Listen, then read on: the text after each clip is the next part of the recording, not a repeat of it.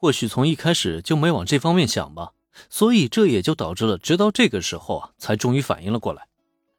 回想起曾经发生的一点一滴，如果林恩同学不是喜欢自己的话，他会无条件的对自己那么好吗？啊 这样，好了，不说这些。其实我也挺想问问，小兰，你是从什么时候开始喜欢我的呀？小兰的话让林恩跟着一起失笑，但随即他却突然对小兰问起了同样的问题。是的，没错，他有自信去问这个问题，因为啊。如果小兰不喜欢他的话，恐怕早就将他给推开了，绝不会像现在这样还依靠在他的胸膛。我我吗？我我也不知道。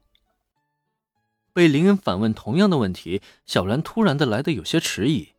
她喜欢林恩这一点呢，她可以确认，但是这又是从什么时候开始的呢？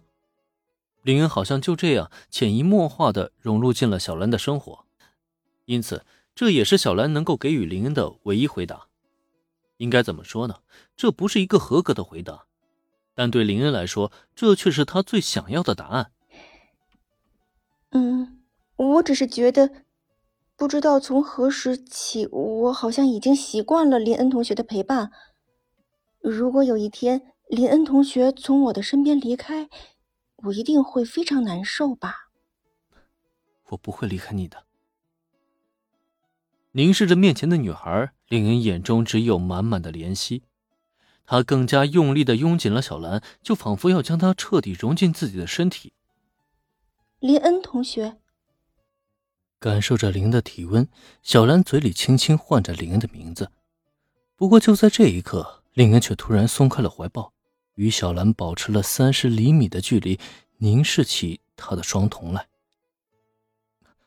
我们都已经是这样的关系了。小兰，你还准备继续叫我林恩同学吗？嘴角挂着淡淡的笑容，林恩柔声开口说道。这不禁让小兰的表情一怔，但很快的，她就仿佛感受到了什么一般，轻声的说了一声：“恩君。”然后，小兰缓缓闭上了双眼。在这一刻，气氛正浓。身为一个男人，林恩当然不可能让眼前的女孩失望了。然而，就在他探出身子，准备与小兰完成初次的 kiss 之际，喂，你们偷跑！我勒个去！原子这丫头什么时候冒出来的？之前自己不是已经把门给关好了吗？原子突如其来的大叫声不仅打断了这联谊的氛围，更是让反应过来的小兰面红耳赤，下意识便将林恩给推开了。原子，你。小兰刚才主动闭眼，完全是气愤到了情不自禁。可现在有了原子的乱入，她还怎么可能保持住刚才的心情啊？下意识的喊出了原子的名字。再看原子，他却已经是一个飞扑，直接冲进了林恩的怀中。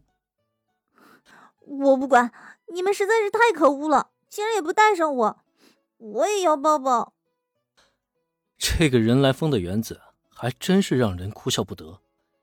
不过，对于他的所抱，林恩并没有拒绝。毕竟，林恩现在女朋友可不仅只有小兰。身为男人，他当然要做到一视同仁，不让每一个女孩失望了。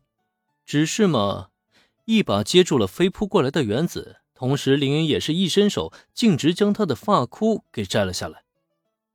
随着微长的刘海散落开来，这竟然给原子本身不差的颜值更添了一股十足的魅力。果然啊，一个好发型实在是太重要了。瞧瞧，摘下发箍的原子就立刻完成了从女神经到女神的全面转变，这甚至不禁让林恩都下意识的点起了头来。嗯，果然就是这样才漂亮吗？是的，摘下发箍放下刘海的原子啊，的确很漂亮。但对于自己发箍被摘下一事啊。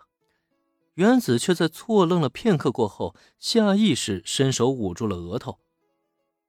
林恩，你没有了发箍，这让原子很没有安全感。